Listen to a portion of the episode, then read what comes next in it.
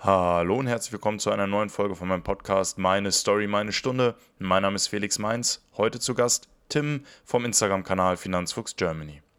Wir reden über den E-Euro, die aktuelle Marktlage und warum die aktuelle Marktlage den E-Euro beschleunigen könnte, über Kryptowährungen im Allgemeinen. Wir reden darüber, ob Tim lieber in Aktien oder ETFs investiert. Bleibt dran, hört zu ich möchte nur sagen, wir haben das Ganze über Riverside aufgenommen, also übers Internet. Das heißt, die Qualität könnte ein bisschen darunter leiden. Ich wünsche euch trotzdem ganz, ganz viel Spaß dabei und Peace and Love.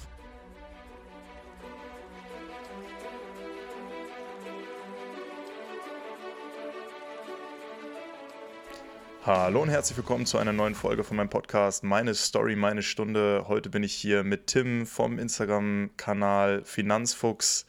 Ähm, ja, und es ist in meinem Podcast schon so ein bisschen Tradition geworden, dass der Gast sich erstmal zu Beginn vorstellen darf, ein bisschen was über sich erzählen kann, dass ihr auch wisst, mit wem ich heute rede.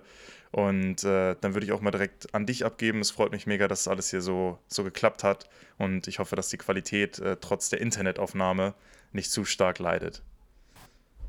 Ja, hallo. Erstmal danke, dass ich äh, eingeladen wurde, hier bei deinem Podcast mitzuwirken. Hat mich wirklich sehr gefreut, die Einladung. Und bin auch sehr froh, dass ich jetzt dabei sein darf und auch jetzt äh, schon so schnell dabei sein konnte. Ja, also zu mir, mein Name ist Tim, ich bin 26 Jahre alt, arbeite zurzeit im öffentlichen Dienst und ja, bin seit 2016, 2017 circa ähm, eigentlich täglich damit beschäftigt, mit, mit, mich mit dem Investieren zu beschäftigen. Und ja, habe dann jetzt einen äh, Instagram-Kanal aufgemacht, Finanzfuchs Germany. Und mal schauen, wo mich meine Reise noch hinführt. Ja, auf jeden Fall hat dich äh, deine Reise, hat ja uns erstmal äh, hier zusammengeführt. Äh, das wäre ja auch wahrscheinlich ohne das Internet, ohne Instagram und so alles nicht passiert. Ähm, du meinst, seit so 2016, 2017 beschäftigst du dich äh, eigentlich nur noch mit Investieren. ja. ähm, wie ist es denn dazu gekommen? Was war denn so, so das ausschlaggebende Ereignis, wo hast du gesagt, okay, ich möchte mich damit irgendwie mal so ein bisschen, so ein bisschen auseinandersetzen? Ja, das war Ende 2016, als mein Arbeitskollege das erste Mal mir von Bitcoin erzählt hat hm. und äh, mir hoch und heilig geschworen hat, der, der geht to the moon, wie man so schön sagt. und ja, das war so das erste Ereignis, wo ich dann gesagt habe, okay, das schaue ich mir mal näher an. Aber habe dann tatsächlich bis Ende 2017 mich nur damit informiert, aber noch nie irgendwas investiert. Und ja, als dann Ende 2017 der erste Crash kam, bin ich dann zum Investieren gekommen. Ach krass, also hast du auch direkt den, den Crash genutzt, um dann, um dann einzusteigen? Genau, genau. Also der hat erst bei, also ich wurde, mir wurde der empfohlen, so bei 1000, 2000 Dollar. Mhm. Und dann war, oh, so teuer, hin und her. Und dann ist er auf 20.000 gestiegen. Dann war mir klar, okay, jetzt ist er immer noch zu teuer. und als er dann äh, auf 6000 gefallen ist, konnte ich dann tatsächlich glücklich einsteigen. Na, nicht schlecht. Das ist ja auf jeden Fall dann ich weiß gar nicht, wo der Bitcoin gerade steht, aber das hat ja, ist auf jeden Fall schon mal ein ordentlicher Wertzuwachs. Das ist natürlich auch schön, wenn man irgendwie mit einem äh, positiven Ereignis gleich ins, ins Investieren einsteigt. Du meintest, du, hattest, du hast dich zu Beginn irgendwie sehr viel erstmal informiert und sehr viel, sehr viel geguckt. Was, worüber hast du dich informiert? Hast du so klassisch irgendwie YouTube-Videos geguckt und so oder hast du auch mal das ein oder andere Buch gelesen? Ja, also mittlerweile bin ich wirklich eigentlich täglich dabei, irgendwie Finanzbücher zu lesen. Oder auch, äh, ich habe ein Abonnement vom Der Aktionär und das lese ich halt auch wöchentlich dann durch.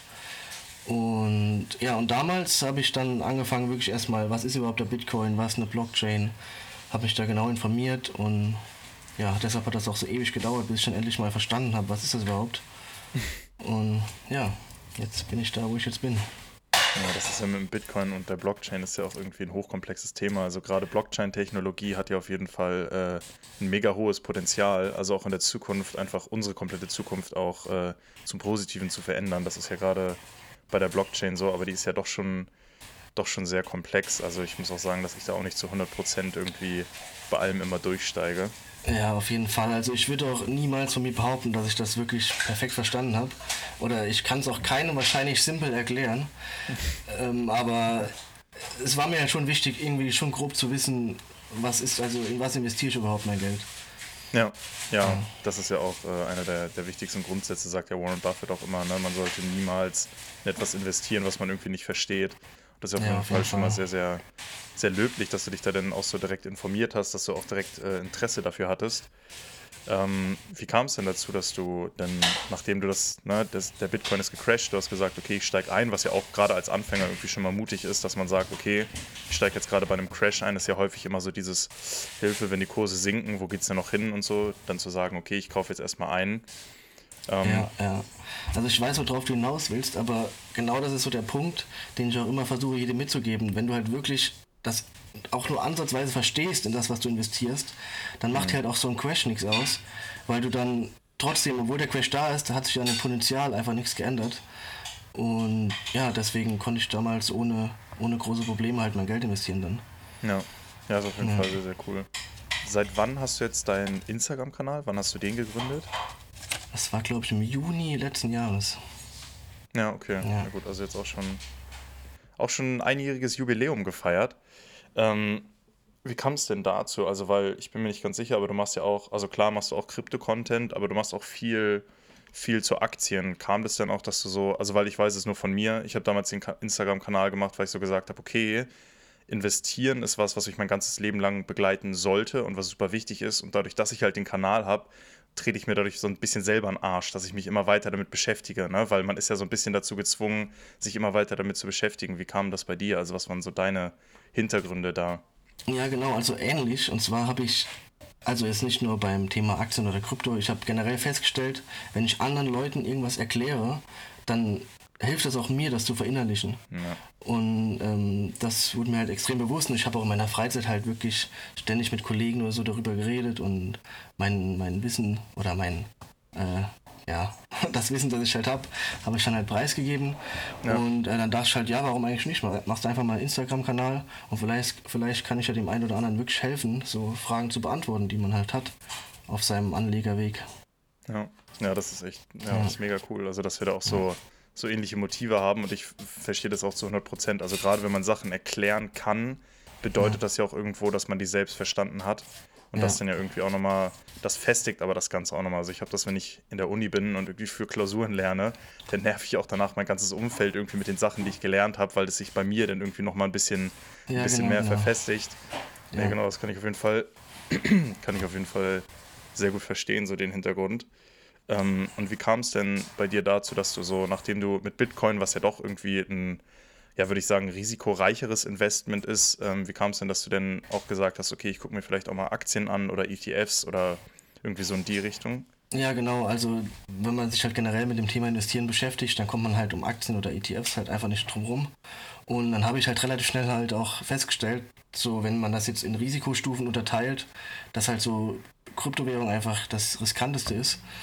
Und äh, dann wollte ich halt nicht äh, 100% meine Anlage in Kryptowährungen halten und habe dann angefangen, so 2000, ja eigentlich schon 2018, Anfang 2019, halt wirklich, also ab da habe ich eigentlich nur noch in Aktien und ETFs investiert, weil ich halt schon so eine große Position in Kryptowährungen hatte.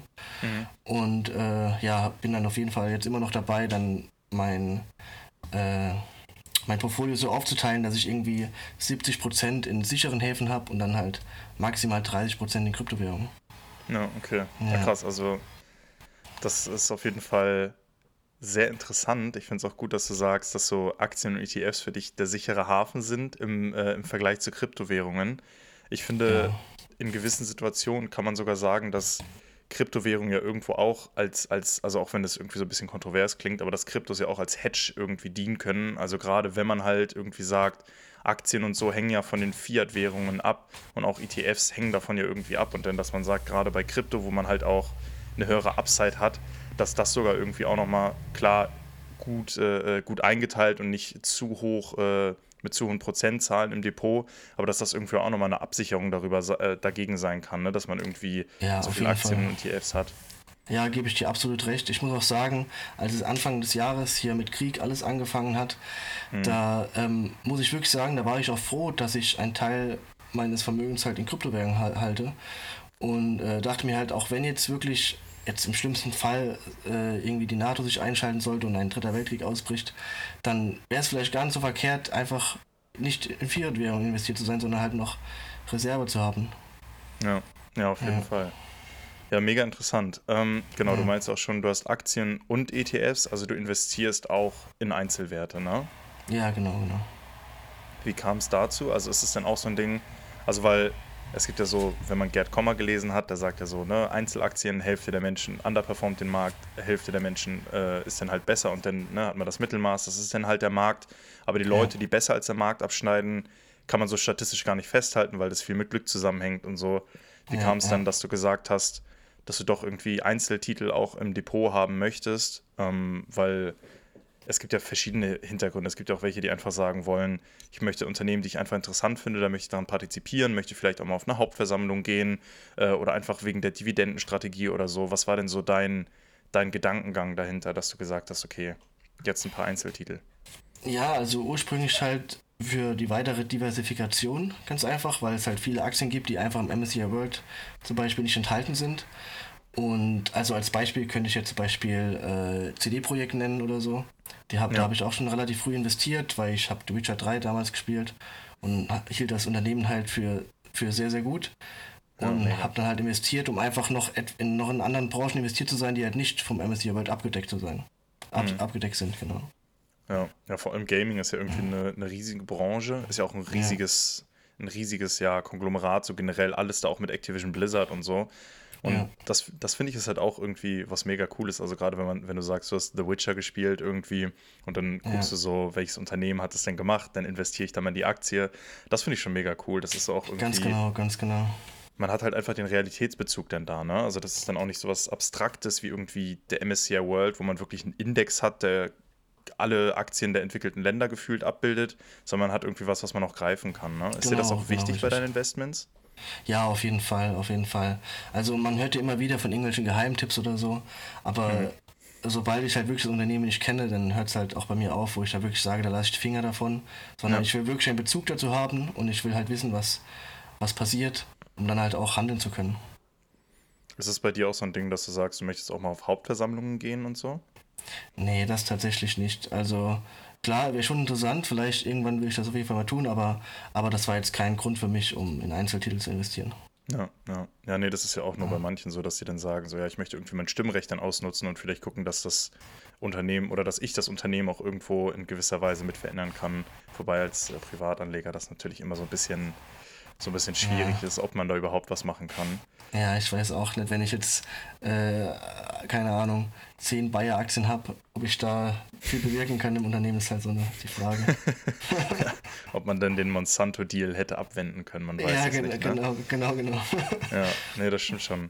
Ja, aber cool. Also ist denn, ist denn, weil du schon meintest, so, du hast versucht, deine Kryptoposition immer zu verringern, ähm, sind denn, was ist denn deine größte Position? Also sind es wirklich Aktien oder sind es ETFs, deine größte Position jetzt im Depot momentan? Meine größte Position ist eine gute Frage. Also ich glaube, die Einzelaktien, also als Gesamtes sind, sind meine größte Position. Ja. Und dann kommt halt der, der ETF. Ähm, ja, aber, aber wenn man jetzt wirklich die Aktien aufsplittet, ist tatsächlich der MSCI World meine größte Position. Ja, okay. Also das ist ja, ja sehr, sehr klassisch, sehr konservativ, ja, würde ich mal sagen. Genau, genau. Kann man halt nichts mit falsch machen, ne? Also es ist auch relativ. Hier, ich weiß gar nicht, wer das gesagt hat. Ich glaube, Christian Röhl war das oder so, aber der meinte so, wenn investieren langweilig ist, dann hat man wahrscheinlich irgendwas richtig gemacht ja. wenn es dann irgendwie nicht äh, zu Schweißausbrüchen zwingt oder so. Ja. Ich habe auch, äh, bevor ich jetzt in meinem jetzigen Beruf gearbeitet habe, Mathematik studiert und deshalb bin ich schon immer so auf Statistiken äh, fixiert und die haben meistens sehr viel Aussagekraft. Und ähm, es gibt ja auch viele Statistiken, die wirklich einfach ganz deutlich zeigen, dass 80% der Leute, die halt in Einzeltitel investieren, halt nicht besser abschneiden als der MSCI World. Und deshalb ja. ist für mich die Entscheidung eigentlich klar, dass da wirklich der größte Teil meines Vermögens reinfließen soll. Ja. Weil ich jetzt nicht so, äh, ich würde jetzt nicht behaupten, dass ich äh, äh, kontinuierlich in der Lage bin, halt den Markt zu schlagen. Ja. Das wäre schon ziemlich bemessen. Ja, das ist auch, also ich glaube auch in dieser, in dem Umfeld und zu den Märkten, zu denen wir als Privatanleger auch Zugang haben, da ist so eine hohe Informationsdichte. Ich glaube, das ist echt schwierig, da auch dann irgendwelchen Leuten, die das halt hauptberuflich machen, also die hauptberuflich investieren, da irgendwie mhm. die Information zu finden, wo man dann sagen kann, okay, mein Investment ist zu 100% irgendwie besser als der Markt. Äh, das ist dann doch eher, eher Glück. Ja, ich würde genau. gerne, ich würd gerne nochmal auf die, auf die Krypto-Sache zurückkommen, ähm, weil ich das, also ich finde Kryptowährungen super interessant ähm, und ich glaube auch, dass die in der Zukunft echt noch einen großen, eine große Rolle spielen werden. Ähm, hast du denn aber neben Bitcoin, wo du ja relativ früh eingestiegen bist oder zu einem relativ günstigen Zeitpunkt, würde ich mal sagen, eingestiegen bist, Hast du auch noch andere Kryptowährungen im Depot? Ja, ich habe jede Menge. Das äh, aber ist eigentlich eine witzige Story, weil ich habe halt dann mit dem Bitcoin angefangen, ganz klassisch, und habe dann irgendwann gemerkt, okay, es gibt auch noch andere Kryptowährungen, die auch viel Potenzial haben. Aber da ging es dann halt los, wo es dann wieder in die Richtung abgedriftet ist, wo ich dann gesagt habe, okay, komm, ich riskiere einfach mal hier 100 Euro in Cardano, hier 200 Euro in Ripple mhm. und so weiter. Und, äh, da, und dann ist es auch eine Zeit lang ziemlich gut gegangen, da ich immer so hin und her getradet habe, um dann mehr Bitcoin zu generieren. Ja. Und äh, dann irgendwann kam mal wieder ein weiterer Absturz. Das war Mitte 2018 oder so, als alles wieder um, um 30, 40 Prozent gedippt ist. Und äh, ja, seitdem halte ich halt wirklich dann immer noch meine, meine 200 Ripple oder, oder 200 Cardano oder Stellar Lumens. Ich habe ganz viele kleine Altcoins, ja. die ich äh, durch die Zeit damals äh, immer noch im Depot liegen habe. Ja. ja, Ripple ist ja, ja gerade das Ding mit irgendwie diesem diesem riesen Rechtsskandal, was da los ist irgendwie. Ne? Also da ja. gibt es ja irgendwie Rechtsstreitigkeiten und so. Ich weiß gar nicht, ob die schon geklärt sind, aber die sind auf jeden Fall auf einem guten Weg, glaube ich. Ne? Bist du da informiert? Oh, nicht aktuell. Also ich weiß, vor, vor einigen Monaten kam tatsächlich die Nachricht raus, dass das zugunsten Ripple äh, geklärt wurde mit diesem SEC-Streit, aber jetzt ist ja seit ein paar Wochen habe ich da nichts Neues mehr von gehört. Ja. Ja, Ripple habe ich ja. tatsächlich auch äh, in meinem Krypto-Depot, aber auch nur eine ganz geringe Position, weil, ja. weil ich die Idee dahinter ganz cool fand. Man konnte, soweit ich weiß, damit auch schon echt gut bezahlen und so. Ne? Also ich glaube, die wurden bei Starbucks und so, wurde Ripple auch schon akzeptiert und so. Also in Amerika auf jeden Fall. Ja, in Deutschland ist das ja immer ein bisschen später alles, alles ein bisschen verzögert.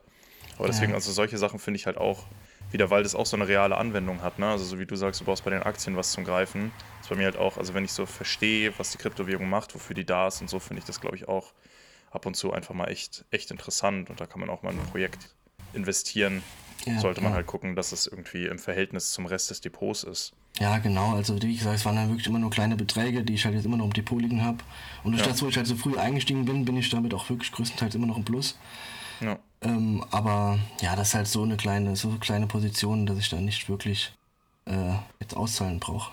ist ja manchmal auch nicht schlecht, ne? Man sagt auch immer Buy and Hold, du hast ja auch noch ein paar Jahre. Ja, genau. Ähm, bevor du das, äh, das Geld dann auszahlst, ist ja auch immer wichtig, ne? Nur das Investieren, was man nicht irgendwie unmittelbar braucht. Genau. Ähm, ja, genau. Also ich würde vielleicht nochmal so ein bisschen äh, auf deinen Instagram-Kanal zu sprechen kommen ähm, weil wir haben ja auch gerade im aktuellen Marktfeld sind wir so ein bisschen, ja, wir sind ja gerade, würde ich sagen, in, in der Bass. Also man sagt ja, eine, einen Bärenmarkt oder eine Bass gibt es, wenn so große Indizes, wie zum Beispiel der S&P 500, der DAX oder der Dow oder so, also der Dow Jones, um mindestens 30 Prozent gefallen sind. Und ich glaube, das hatten wir auf jeden Fall kurzzeitig schon erreicht dieses Jahr. Auf jeden ähm, Fall, ja witziger Fakt dazu. Äh, man, das hängt ja mit den momentan auch viel mit, der, mit den angehobenen Zinsen äh, zusammen. Die letzten Bärenmärkte gab es alle, als die Zinsen gesenkt worden sind. Also da soll noch mal einer sagen, der Markt ist rational. ähm, aber es ist ja auch so ein bisschen, also auch wenn man es auf Instagram vielleicht nicht so mitkriegt, weil viele, würde ich sagen, auch neuere Finfluencer oder, oder Finanzinfluencer und so schon dieses Buy and Hold durchgemacht haben, vielleicht auch mit Covid da oder mit dem Corona-Crash schon ein positives Ereignis mitgenommen haben, kriege ich das auch auf Twitter mit, dass noch viele Menschen auch irgendwie gerade ja Angst vor dem aktuellen Marktumfeld haben. Hast du da auch irgendwie irgendwie was mitgekriegt?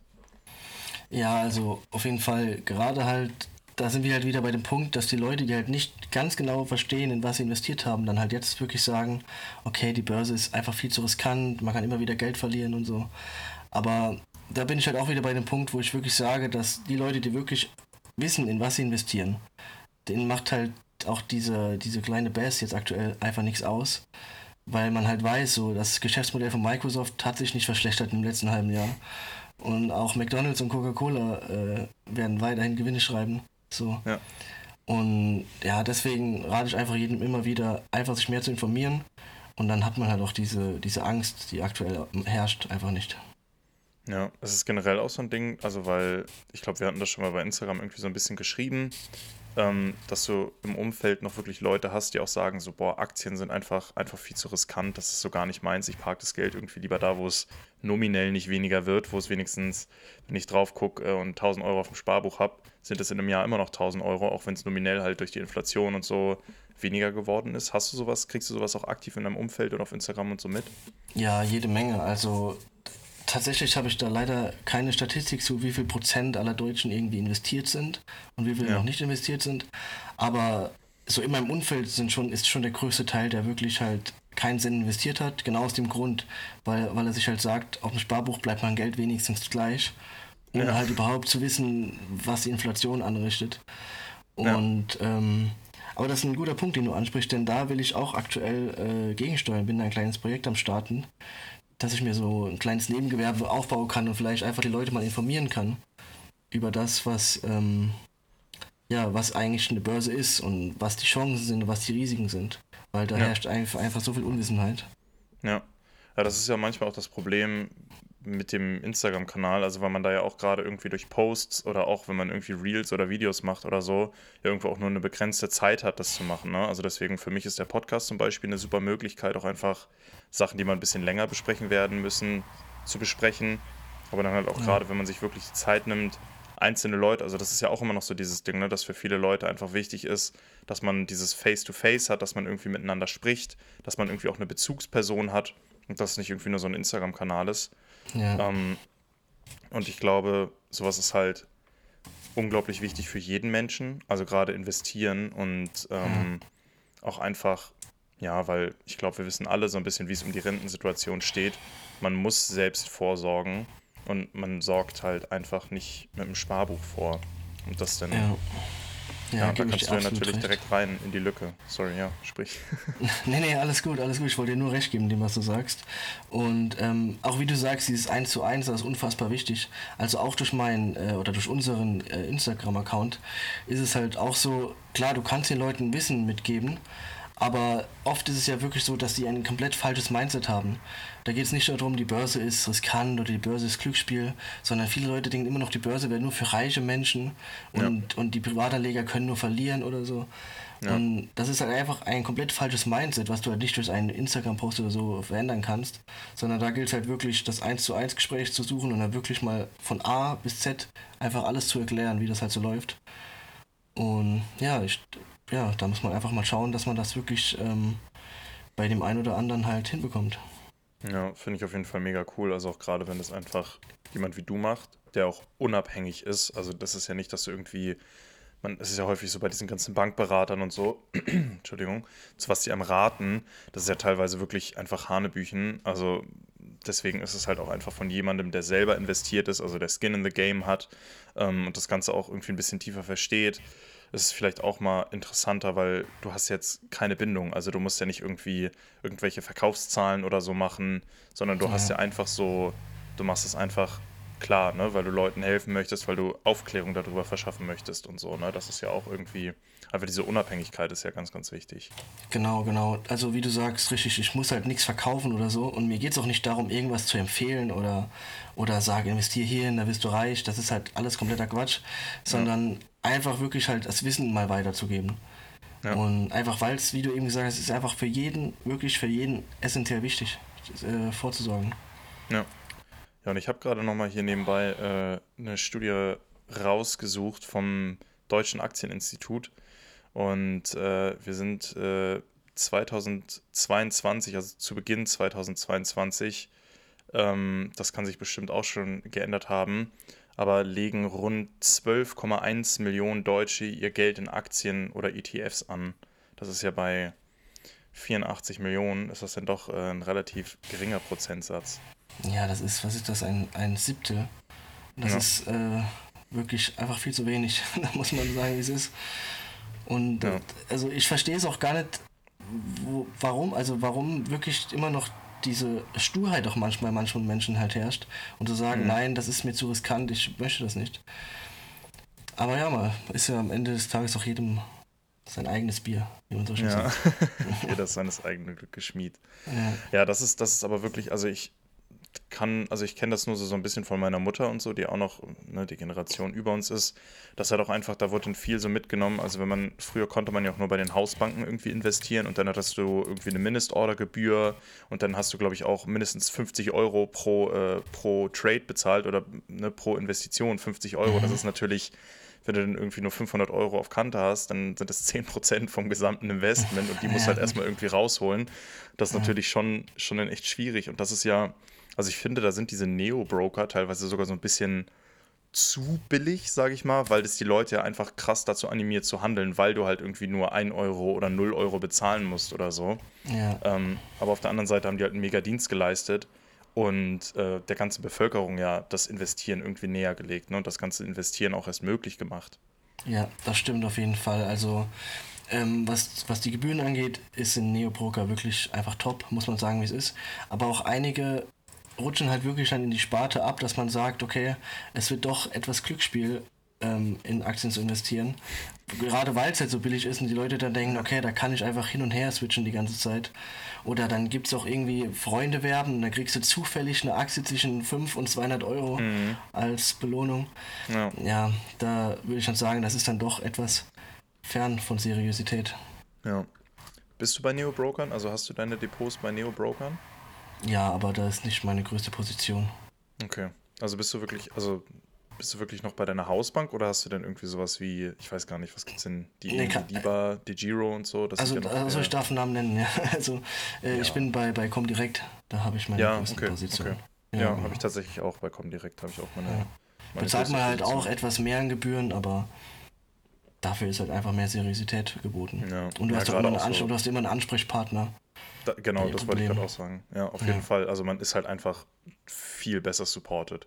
Also genau, wenn irgendwas ist, hat man, also man kann da auch anrufen und das ist wirklich gar kein Problem. Also ich hatte das auch schon, dass ich mich da um ein, zwei Sachen kümmern musste, weil ich wollte halt meine Einzelwerte und meine ETS wollte ich halt trennen. Und dann habe ich die, weil ich die ein paar bei, bei Comdirect hatte und so, habe ich dann auch einmal kurz angerufen, wie ich das am besten mache, weil ich wollte ja keinen ganzen Depotübertrag machen, sondern nur ein paar äh, Titel übertragen und das ist halt, das ist Gold wert. Also das muss man schon sagen. Ja, definitiv. Ja, genau. Wir haben schon vorhin so ein bisschen über das aktuelle Marktumfeld geredet. Ähm, und ich würde einfach mal fragen, also wir hatten ja jetzt gerade, ne, die Kurse gingen jetzt stetig runter seit Jahresbeginn, einfach auch durch die Angst vor der Rezession in der Ukraine äh, und so weiter, durch den, durch den Krieg in der Ukraine und so weiter. Ähm, und wir haben jetzt seit ein paar Tagen irgendwie auch mal wieder ein bisschen grünere Zahlen. Ähm, würdest du, also das ist natürlich jetzt ein bisschen weit vorgegriffen, aber ist das denn sowas, wo du sagst, okay, man sollte jetzt wirklich gar nicht mehr irgendwie gucken, dass man nachkauft, sondern weil die Kurse jetzt nachhaltig wieder hochgehen? Oder würdest du sagen, das ist erstmal irgendwie nur so ein, man sagt ja, Dead Cat Bounce, ähm, also dass einfach nur irgendwie, ja, quasi grundlos die Kurse jetzt so ein bisschen angestiegen sind? Ja, das ist halt immer die interessante Frage. Ähm, aber es ist ziemlich schwierig, eine fundierte Meinung zu abzugeben ich, äh, ich ziehe das Pferd immer gern so von hinten auf. Und zwar, wenn ich jetzt einfach 25 Jahre in die Zukunft blicke, mhm. bin ich mir halt ziemlich sicher, dass die Preise, dass die, äh, dass die Werte der Aktien höher stehen als heute und auch ja. höher stehen als das Alltime High, das es zurzeit gibt. Und je näher man halt so an das heutige Datum zurückgeht, desto ungenauer wird halt die Aussage zu treffen. Ja. Deshalb fokussiere ich mich halt wirklich eher auf das Langfristige und was ich immer vielen Leuten sagen, wenn ich so eine Frage gestellt bekomme, ist, eins ist zu 100% sicher, und zwar, dass nach jedem Bärenmarkt ein Bullenmarkt kommt. Das ist, das ist halt einfach sicher. Ja, ja auf jeden Fall. Ja, das ist auch ähm, eine sehr, sehr gute Sache, die du da gesagt hast. Also gerade auch, deswegen glaube ich, gibt es gerade auch irgendwie so viele Tech-Aktien, die abverkauft werden und so, einfach weil jetzt irgendwie ein bisschen schwierigeres Marktumfeld ist. Aber wie du schon meintest, ein McDonalds, eine Coca-Cola, eine Microsoft, eine Alphabet, eine Apple, die sind halt alle profitabel, die funktionieren, die funktionieren seit Jahren mega, mega gut. Da wird sich auch erstmal in naher Zukunft nichts ändern. Ja, wie es in genau. 20, 25 Jahren aussieht, ist dann natürlich ein bisschen schwieriger zu prognostizieren, aber halt so vom Grund her kann man ja auf jeden Fall sagen, dass das einfach Unternehmen sind, die profitabel arbeiten, die Geld verdienen, die Cashflows haben im Unternehmen und das ist, glaube ich, auch so ein bisschen das Problem. Ich weiß nicht, kennst du die Aktie C? C Limited? Ja, ja, die kenne ich. Ja, genau, das ist ja auch so ein bisschen das Problem. Die war ja so sehr auf Expansion aus, äh, aus und so und die hat ja einen mega Umsatz schon gemacht, aber nicht profitabel gearbeitet. Und das war mhm. ja auch so ein bisschen das Ding. Die haben jetzt auch gesagt, okay, jetzt gerade in so einem Marktumfeld will halt vielleicht ein Aktionär auch mal Cash-Erträge haben, will sehen, dass das Unternehmen profitabel arbeiten kann. Und das würde ich sagen, ist gerade in so einem Marktumfeld, wo alles irgendwie so ein bisschen unsicher ist, wo wir jetzt das mit der Zinspolitik haben, die ja in Amerika auch nochmal aggressiver ist als in Deutschland. Ähm, ja, dass, dass man da halt einfach auch ein sichereres Investment haben möchte durch ein Unternehmen, was halt, ja, was halt äh, Erträge erwirtschaften kann. Ja, genau, gebe ich dir absolut recht. Und äh, wenn man dann mit diesem Mindset halt einfach an die Sache rangeht, dann ist es auch im Endeffekt egal, ob das jetzt im nächsten Monat wieder steigt oder erst in, ja. in sechs Monaten oder in ja. einem Jahr. Ist es auch ein Kriterium bei deinen, bei deinen Aktien, die du gekauft hast, dass du halt schon darauf geachtet hast, dass sie profitabel sind? Oder hast du dann auch mal so ein bisschen, sag ich mal, Wetten in die Zukunft gesetzt, dass die Unternehmen noch profitabel werden? Ja, also grundsätzlich, ähm, ich habe da mir so eine eigene Tabelle gemacht, wo ich wirklich immer alle Stichpunkte durchgehe und versuche zu recherchieren. Sprich, ja. da geht es ja los mit Kennzahlen wie KGV, KBV oder KUV und alles so weiter.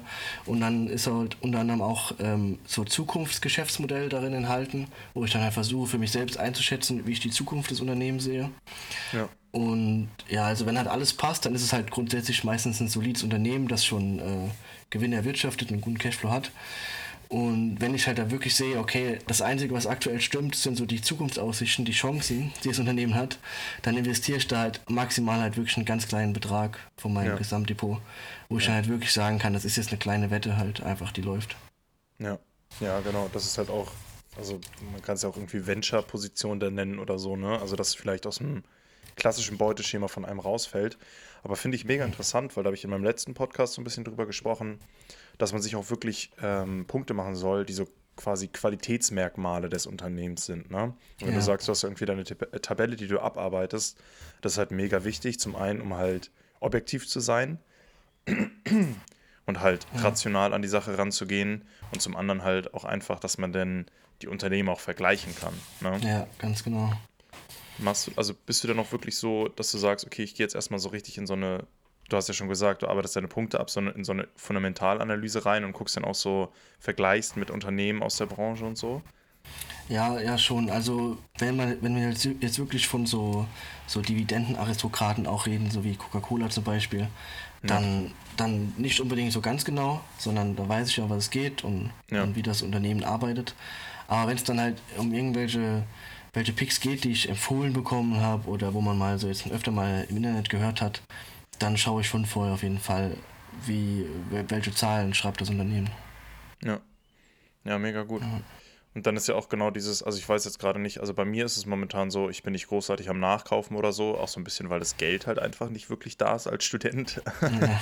Aber ähm, ich lasse auf jeden Fall meine Sparpläne laufen. Was wäre denn, also wie handelst du so gerade mit deinen Unternehmen? Weil theoretisch, wenn du ja sagst, du bist ja sicher mit deinen Investments und so, dann muss man ja, du meinst ja auch, man muss keine Angst haben, man soll 20, 25 Jahre in die Zukunft denken und dann sind das ja eigentlich gerade super Einstiegspreise, oder? Ja, genau. Also ich bin auch immer so, dass wenn alles irgendwie fällt, dass ich mir so mein Portfolio noch einmal durchgehe und da wirklich mal schaue, okay, bei welchem Unternehmen habe ich jetzt wirklich irgendwie Angst, dass es nicht mehr steigen könnte. Und ja. aktuell ist es halt wirklich so, dass ich bei 95% aller meiner Positionen wirklich sage, okay, es hat sich halt nichts geändert, außer dass, dass es billiger ist. Ja. Und ähm, deswegen habe ich da halt keine Bedenken. Und ja, weil du gefragt hast wegen Nachkaufen, also ich bin generell viel am Nachkaufen aktuell. Ich habe aktuell so eine, eine Sparquote von 40 Prozent oder so, die ich, also von meinem, von meinem äh, Gehalt, das ich investieren kann. Ja. Und ja, da bin ich halt wirklich auch sehr zufrieden mit. Und habe halt weiterhin meine Sparpläne laufen, etwas erhöht, mache einzelne Nachkäufe. Und ja. mit Positionen, wo ich sage, die sind groß genug, da halte ich halt einfach dann. Ja, ja, genau, perfekt. Das ist ja, genau, das ist so grundsätzlich auch, was man machen sollte. Es gibt ja auch Positionen, die einfach groß genug sind, wo man nicht um, unbedingt nachkaufen genau. muss. Ähm, und dann macht auch so ein Bärenmarkt oder so, macht ja da keinen Unterschied, wenn man irgendwie sagt, ich möchte den noch irgendwie ein paar Jahre halten, die Aktie, ja, dann kann man das auch einfach mal so lassen. Ist das auch was, wo du aktiv drauf achtest? Also ist Rebalancing so ein Ding bei dir? Also guckst du dann auch, dass die verschiedene Gewichtungen da haben bei dir? Weil du meintest ja auch irgendwie, du hast auf jeden Fall schon mal geguckt, dass Krypto nicht so groß ja, ist. Ja, genau, genau. Also grundsätzlich so in den einzelnen äh, Anlageklassen schaue ich auf jeden Fall. Hab, ich habe ja auch Rohstoffe aktuell und ähm, da schaue ich schon, dass da irgendwie ein Verhältnis okay. besteht. Aber jetzt so die einzelnen Aktien, also ich kann dir jetzt meine fünf größten Positionen zum Beispiel nennen.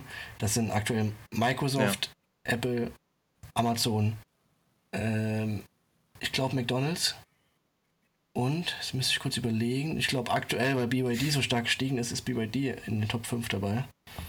Ja, okay. und ja. Äh, worauf wollte ich hinaus? Genau diese fünf äh, Positionen, die werde ich halt jetzt nicht verkaufen, nur weil die jetzt halt so eine Macht haben in meinem Portfolio, sondern halt einfach ja. weiter halten. Ja. ja, ja, auf jeden Fall, das finde ich auch. Also es ist auch irgendwo so ein bisschen dieses Ding, warum sollte man, also klar ist so eine Gewinnmitnahme vielleicht mal für den Kopf irgendwie was Schönes, aber gerade wenn man auch noch am Beginn seiner äh, Investmentkarriere ist und auch, wie du ja auch schon meinst, Sparpläne laufen hat und das Ganze irgendwie ja, auch noch ein paar Jahre hält, dann kann man auch gucken, dass auch, also das balanciert sich, glaube ich, mit der Zeit auch aus, wenn man irgendwie weiter seine Sparpläne laufen lässt. Ja, denke so. ich auch auf jeden Fall. Das ist, ja, das ist nicht das, das größte Problem. Ja, aber das ist ja auch mega gut, also dass du auch sagst, also dass du das ja auch wirklich vorlebst, äh, wie du wie du handelst, also dass du auch wirklich selber sagst, auch gerade in diesen Situationen erhöhe ich meine Sparpläne und so. Ähm, also du meintest ja schon, du hast davor Mathematik studiert. Hast du da auch schon investiert, als du, als du noch studiert nee, hast? Nee, nee, damals hatte ich schon nichts investiert. Mathe, das, da kam es einfach zu, dass Mathe immer das beste Fach war in der Schule und das einzige Fach, das ich wirklich sehr gut okay. beherrscht habe und konnte. Und okay. deshalb habe ich mich damals dazu entschieden, Mathematik zu studieren. Aber leider äh, nicht, okay. nicht abgeschlossen, muss man dazu sagen. Ja. Ja gut, aber verrückt. Also alleine sich ans Mathe-Studium zu wagen, ist ja schon auf jeden Fall irgendwie, irgendwie was sehr. Ja, sehr also ich sage immer, wir hatten halt einfach einen guten Mathelehrer, der mir alles sehr gut vermitteln konnte.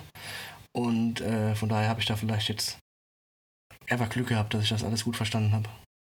Genau, so, dann würde ich einfach mal so ein bisschen zum nächsten Thema übergehen. Und zwar haben wir auch schon über Kryptowährungen geredet und wir haben auch schon über den schwachen Euro geredet. Und dann würde ich das Ganze so ein bisschen zusammenführen. Es gab ja schon mal auf jeden Fall die Diskussion darüber, dass es ähm, einen E-Euro geben soll, also dass der E-Euro kommen soll. Weißt du ein bisschen was darüber? Also hast du dich zu dem Thema oder mit dem Thema schon mal beschäftigt? Oh, schwierig. Also tatsächlich habe ich mich da eher weniger mit beschäftigt, einfach weil ich auch für mich, für mich äh, zu mir sage, dass das wirklich noch das Thema noch weit weg ist. Und ich glaube, da wird noch, werden noch einige Jahre ins Land gehen, bis wirklich halt wirklich ernsthaft von einem E-Euro ausgegangen werden kann. Ja, das glaube ich aber auch. Also, das ist halt, ähm, ich kann mir vorstellen, dass so wie Corona für die Digitalisierung so ein kleiner Beschleuniger war, kann ich mir vorstellen, dass jetzt gerade diese Krise mit dem Euro ein Beschleuniger für den E-Euro sein kann. Aber ich glaube auch, dass da auf jeden Fall noch ein bisschen, noch ein bisschen Zeit hin ist. Ähm, ich finde auch, wenn man realistisch ist oder wenn man so logisch denkt, ist es ja auch einfach so, dass so ein E-Euro, der ja immer noch über die EZB kontrolliert ist, so ein bisschen dem was Kryptowährungen eigentlich sind, ja auch widerspricht. Ne? Also dass sie ja, ja gerade dezentralisiert sind. Ne? Ja, ganz genau. Also das ist der nächste Punkt. Und ich glaube auch wirklich, diese Dezentralisierung haben halt auch, äh, ich weiß nicht, ob ich da weit aus dem Fenster lehne, aber vielleicht ist das noch nicht so ganz bei den Entscheidungsträgern äh, angekommen, ob, ob das jetzt, oder inwiefern das halt wirklich sinnvoll wäre. Ja. Ja, ja. ja.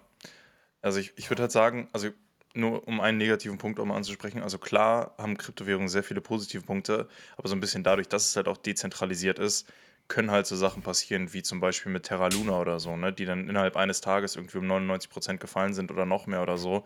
Also weil es halt irgendwie keine zentrale Instanz gibt, die dann irgendwie gegen anwirkt, wenn halt solche Sachen passieren. Ne? Ja. Siehst du da auch ein Risiko drin? Ja, das stimmt auf jeden Fall. Das ist, äh, ist auch ein Risiko, aber das ist halt, wie du sagst, wenn das halt alles wirklich von der EZB dann gelenkt werden sollte, wird da halt auch schon eine Lösung sein, dass das halt nicht passiert. Und dann sind wir wieder, ist es dann dezentral? Ja. Das ist halt ja. die Frage dann. Ja.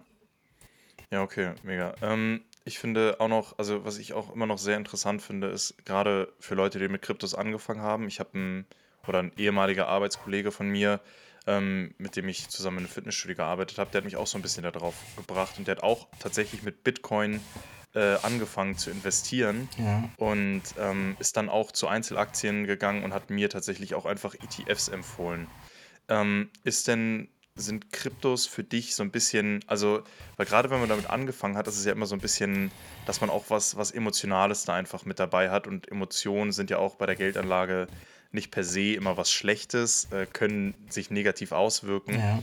Aber findest du denn, gerade wenn man mit so Bitcoin und so, wo es ja auch viele Rallyes gab und der lief teilweise richtig gut, teilweise richtig schlecht, ist es denn auch manchmal das Gefühl, dass so, dass Aktien so ein bisschen zu langweilig sind? Oder bist du da komplett rational und sagst so, Oh, schwierige Frage tatsächlich. Aber ich muss sagen, ich, ich stehe wahrscheinlich eher auf das Langweilige, sage ich wie es ist. Weil, ja. ja, es ist einfach kontrollierbarer, sage ich mal so. Weißt du, und ich sehe halt bei, bei Bitcoin, wie gesagt, ich habe das verstanden und ich, ich bin auch der Meinung, dass der Bitcoin irgendwann bei einer Million stehen wird. Aber trotzdem ja. sehe ich halt wirklich auch im Verhältnis ein extrem hohes Risiko, dass der irgendwann bei Null steht. Ja. Und äh, ja, deswegen bin ich ganz klar eher Fan Aktie. Ja, okay. Also würdest du dann auch sagen, dass du, auch wenn du jetzt selber irgendwie ähm, was weiterempfehlen würdest, eher die Aktie noch weiterempfehlen würdest? Ja, also grundsätzlich empfehle ich, empfehle ich nie gerne irgendwas weiter. Ja. Aber äh, wenn ich was nee, weiterempfehlen klar. würde, dann immer ein ETF tatsächlich. Und Einzelaktien ja. nur, wenn, wenn man wirklich zu sich selber sagt, okay, ich kenne das Unternehmen und ich bin froh, in das Unternehmen mein Geld zu investieren. Ja. ja. Ich würde auch sagen, das Wichtigste ist auch, auch erstmal, dass man investiert. Ich glaube, seine Learnings zieht denn jeder irgendwie damit raus. Also gerade auch, wenn man mal irgendwie Fehler macht. Also ich weiß noch, ich habe auch, ich habe meinen Aurora Cannabis ganz zu Beginn meiner äh, Investmentkarriere investiert. Einfach so ein bisschen, weil es in Aussicht gestellt worden ist, dass Joe Biden jetzt Präsident wird und dass das dann mit dem Cannabis ja alles irgendwie laufen könnte und hier und da. Und da wusste ich halt auch gar nichts von dem Unternehmen. Ja. Also wirklich gar nichts. Ich wusste nur, dass es das gibt, dass es mit Cannabis irgendwie was zu tun hat. Dass es in Kanada sitzt oder wie viele Erträge das erwirtschaftet hat und so, hatte ich halt gar keine Ahnung von. ähm, aber das war trotzdem so ein bisschen so ein Ding, ich war erstmal am Markt. Also ich habe da erstmal Geld reingesteckt und alles weitere ist dann gekommen. Ja, und ich glaube, das ist also, ich empfehle auch wirklich ungerne Sachen. Ich sage aber auch grundsätzlich, wenn ich mit Bekannten und Freunden rede, sage ich erstmal, nimm ein MSCI World. Und dann, wenn dann die Frage kommt, so, yo, wir sind nur den MSCI World und nicht, den, nicht noch zusätzlich den MSCI Emerging Markets, dann sage ich, das ist genau das Ding. Ich sag dir, nimm den MSCI World, aber du selber beschäftigst dich dann damit und dir fällt auf, es gibt auch noch die Emerging Markets, ja. weil der MSCI World nur die entwickelten Länder abbildet und so. Und ich finde, das ist dann einfach auch schon mal der erste richtige Schritt. Ja, ne? sehr interessant, gebe ich dir vollkommen recht in dem, was du sagst. Und auch krass, also dass du da dann schon diese positive Erfahrung gemacht hast. Ja, also ich habe äh, ich es tatsächlich bei meinem Bruder ist es so, dass der einfach wirklich nur beim MSCI World geblieben ist. Der guckt auch wirklich nie in sein Depot. Also der hat einfach nur seinen Sparplan und der läuft dann halt nebenbei. Aber bei einem guten Kollegen, der hat sich dann irgendwie direkt damit beschäftigt, der meinte auch so, also der hat von Autos halt Ahnung und hat sich dann auch direkt irgendwie eine Autoaktie angeguckt. Ich weiß gar nicht, was der sich angeguckt hat. Ähm, Nik das war dieses. Nikola Motors. Hoffentlich nicht. Nee, das war, ich weiß gar nicht, wie die heißen. Ich glaube, die haben auch Volvo aufgekauft und so. Das ist so ein, irgend so ein chinesisches Unternehmen. Okay, okay. Gili, Gili ah, Auto ist das. Ich weiß ah ja, doch, doch, die kenne ich, ja klar.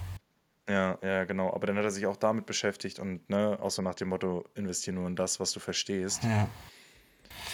Also finde ich auf jeden Fall. Das stimmt, aber jetzt, wo du es sagst, da fällt mir auch gerade ein, meine Schwester hatte mal einen gewissen Betrag zur Verfügung, den sie investieren wollte. Und dann habe ich ja. halt ihr gesagt, mach irgendwie, ich glaube, das habe ich gesagt, 85% oder so in MSCI World. Und für 15% ja. überlegst du dir jetzt wirklich, welche Produkte nutzt du im Alltag und gibst dazu eine Aktie. Ja. Und dann überlegst du dir, was, was sind deine Zukunftsaussichten für dieses Unternehmen.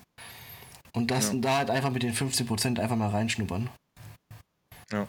ja, auf jeden Fall. Und vor allem benutzen wir im Alltag ja auch so viele, so viele Dinge, die halt einfach von Unternehmen sind. Es gibt noch, also man könnte theoretisch so eine Serie starten, wo man jeden Tag einfach mal guckt, was für Aktiengesellschaften man im Alltag sieht. Ne? Ja. Also ich meine, mein Deo ist jetzt irgendwie von Unilever oder so. Ne? Also sowas alles, das kann man ja alles gucken. Und da kann man dann ja auch im nächsten Schritt die Überlegung anstellen, so gerade, oder wenn ich jetzt Zahnpasta angucke, Colgate Palmolive, das ist ja auch irgendwie ein Versorgerunternehmen oder Procter Gamble und so, mhm. wird es die Unternehmen immer geben. Also das ist bei mir, wenn ich Einzelaktien kaufe, ist das auch für mich ein Kriterium, dass ich mir überlege, so wird es diese Aktie immer geben, ne? weil ja. Zähne putzen werden wir immer müssen. Ja, ne? auf jeden Fall. Also das ist auch genau dieses, dieses mit den Qualitätsmerkmalen, was ich schon angesprochen habe. Da muss man auf jeden Fall muss man auf jeden Fall gucken. Ja, also und da könnte, da könnte man wirklich einfach einen eigenen Podcast drüber machen, wo man jeden Tag einfach mal schaut, was nutzt man zum Alltag.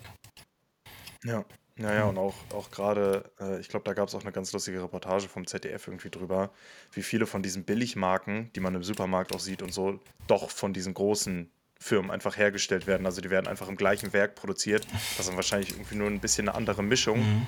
Ähm, und ein bisschen günstiger wird die dann unter der Eigenmarke an die Konsumenten abgegeben. Okay, ne? krass, ja, ja.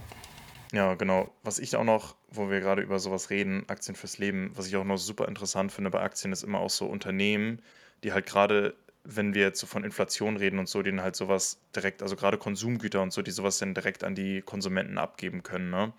Weil das ist ja auch gerade irgendwo so ein bisschen so ein, so ein Inflationshedge. Ist das für dich auch ein Thema beim Investieren, also diese, diese Inflation? Also beeinflusst dich das auch gerade, dass die Inflation so hoch ist und so? Und tust du irgendwie was dagegen? Äh, inwiefern wolltest du das jetzt mit den Konsumgüteraktien verknüpfen?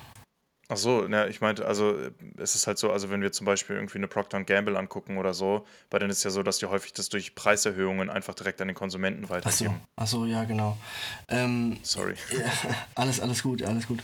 Ja, äh, interessante Frage. Also da, da schaue ich halt auch drauf, oder beziehungsweise das, das merkt man ja eigentlich, wenn man die Aktie wirklich dann sich mal anschaut. Und dann sieht man ja, es gibt keine Gewinneinbrüche, nur weil jetzt die Inflation gestiegen ist, sondern ganz im Gegenteil, oft ja auch eine Gewinnzunahme.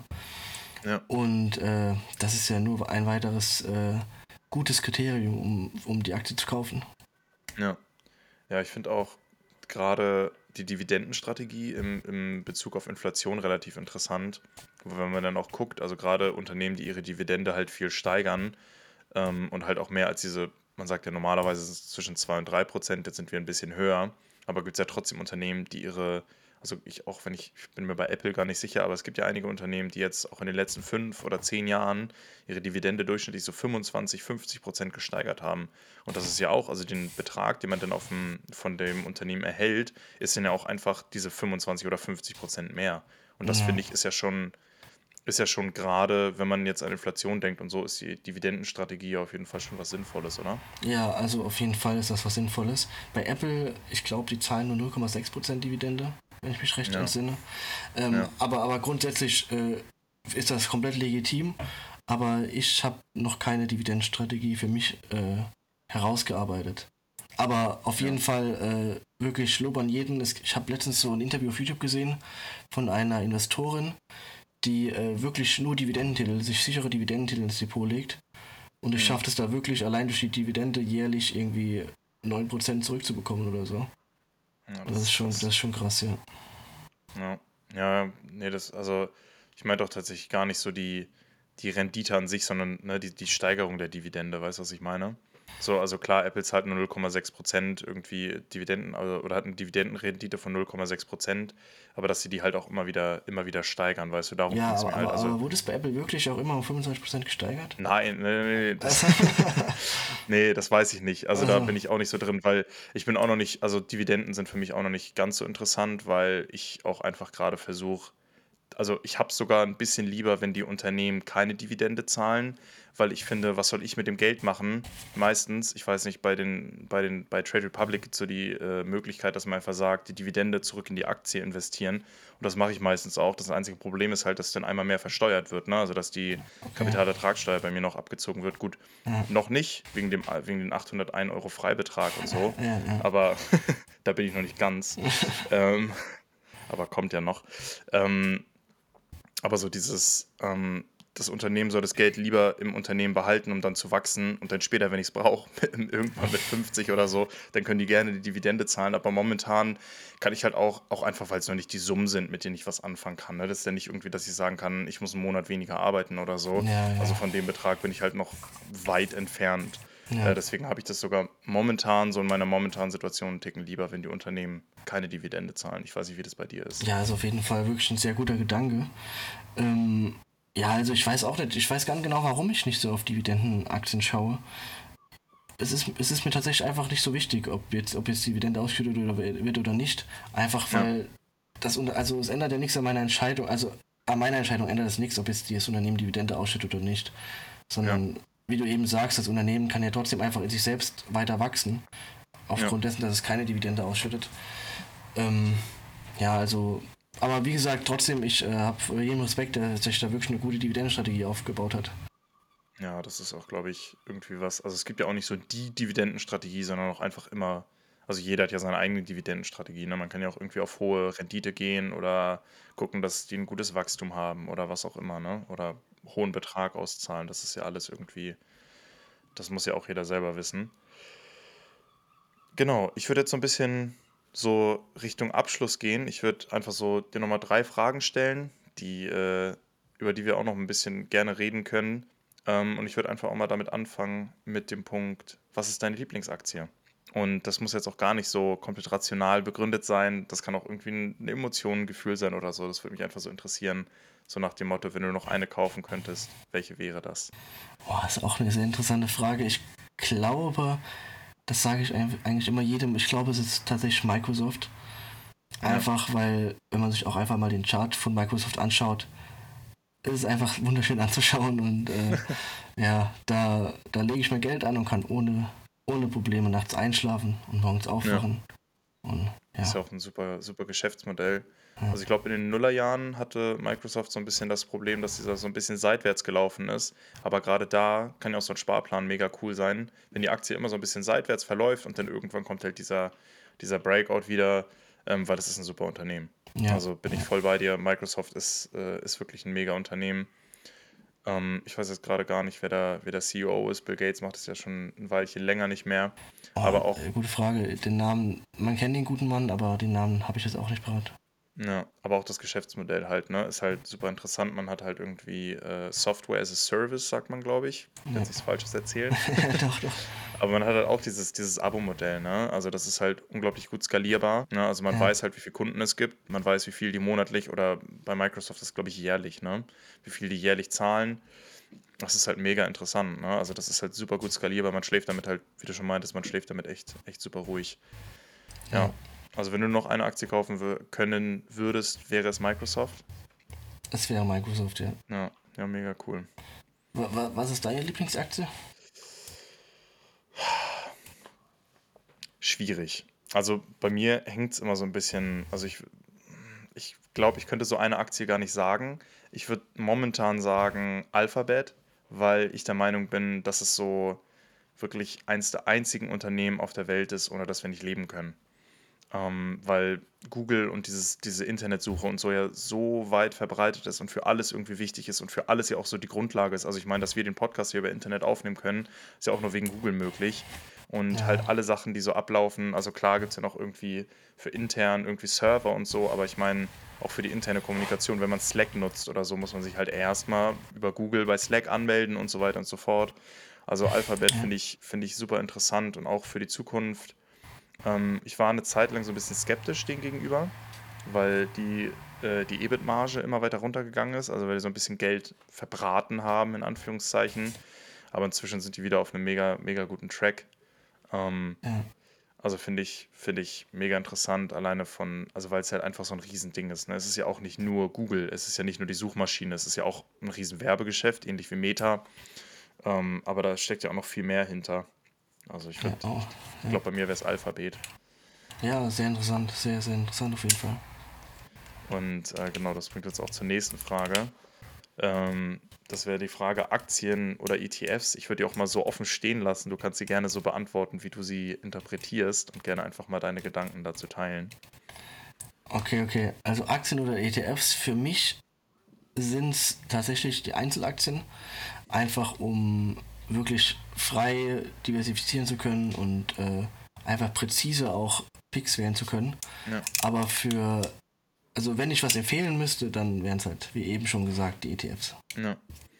Ja. ja, was, was bei mir auch so, also ich bin auch, also ich würde sagen, ich bin eher Team ETF, weil man bildet den ganzen Markt ab, man ist automatisch breit diversifiziert, man kann auch mit kleinen Beträgen irgendwie anlegen. Das einzige Problem ist bloß, also da bin ich noch ein bisschen von entfernt, aber wenn man Summe X hat, dann können halt auch diese 0,1, 0,2 Prozent, die so ein ETF im Jahr halt als Verwaltungsgebühren irgendwie nimmt, können halt auch ziemlich ins Geld gehen. Und wenn man Aktien hält, zahlt man halt keine Gebühren. Ne? Also dann hast du halt die Aktie und dafür zahlst du halt nichts. Ne? Und ich meine, wenn man dann irgendwie, weiß ich nicht, 2, 3 Millionen da investiert hat und dann irgendwie 0,1 Prozent davon zahlen muss, ist das schon eine große Summe. Ne? Ja, das stimmt, das stimmt. Es ist faktisch halt eine große Summe, aber du darfst ja nicht vergessen, es ist halt trotzdem nur 0,1 Prozent. Und ob das jetzt 0,1 Prozent von 100 Euro sind oder halt ja. von einer Million, ja. also klar, die Summe wird halt mehr, aber die Relation ändert sich ja nicht. Nee, das stimmt, das stimmt. Ich meine, so könntest du ja auch bei 100 Euro dann argumentieren und sagen, oh, jetzt muss ich 0,1 Prozent abgeben. Ja, ja. Also ja, weißt du, die Relation bleibt ja, die gleiche. Ja, ja, klar. Ich meine, also ja, ich meine nur halt, wenn man mit 100 Euro kannst du schlechter diversifizieren. Also mit 100 Euro kannst du dir zum Beispiel nicht irgendwie 20 verschiedene Aktien ins Depot legen oder so. Aber mit einer Million kannst du es halt schon machen. Und dann, also weißt du, dieses, klar, ach so, und dann, ach so, und dann auch die breite Streuung von dem ETF ja. abbilden. Ja, ja, genau. So meinst, ah, okay, ich verstehe, ich verstehe. Ja, also hast du, hast du definitiv recht, aber dann ist es halt auch wieder mit mehr Arbeit verbunden und. Äh, Kosten Nutzen. Ja, genau. Ja. Auf jeden Fall. Okay, und ähm, als letztes, wir haben schon so ein bisschen über deine, über deine Aktien geredet und auch, dass du da gewisse Qualitätsmerkmale hast, äh, die du beachtest. Was ist dir denn bei so, einer, bei so einer Aktie am wichtigsten, wenn du dir eine Einzelaktie anguckst? Was ist dir da am wichtigsten? Ja, also auf jeden Fall, dass ich halt, wie eben schon gesagt, einfach das Geschäftsmodell verstehe. Ja. Das ist Punkt Nummer eins. Und Punkt Nummer zwei tatsächlich, dass ich auch verstehe, wie die Aktie in Zukunft absteigen könnte. Beziehungsweise wie das Geschäftsmodell in Zukunft absteigen könnte. Ja. ja. Also siehst du dann auch wirklich Aktie als Anteil eines Unternehmens? Also dass du nicht sagst, ich lege mir jetzt irgendwie ein Papier ins Depot, sondern wirklich, ich kaufe mir einen Teil von einem Unternehmen?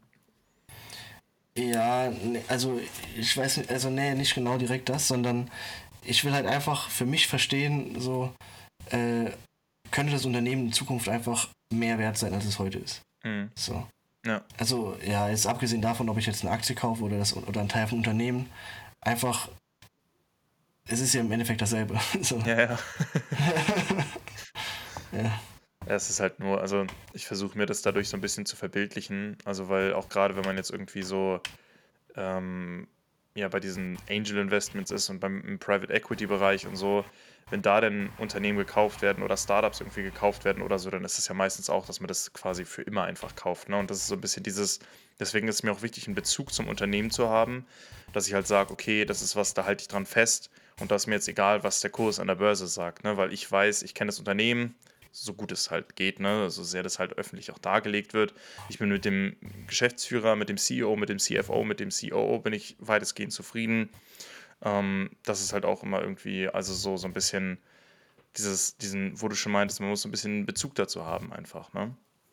Ja, äh, gebe ich dir absolut recht. Dann, wenn, wenn man das wirklich so betrachtet, dann da würde, bin ich auch eher Team äh, Anteil vom Unternehmen kaufen. egal, ja. egal, wo die Aktie steht. Ja, ja, ja, genau. Ich meine halt auch nur so, also das ja. mit diesem eine Aktie kaufen ist ja für viele einfach auch wieder bedingt durch diesen einfachen Handel und so. Man kann sich da ja ins Depot reinlegen und rausschmeißen, was man will. Ne? Also man kann ja irgendwie, ja. weiß ich nicht, man kann ja alles kaufen und verkaufen.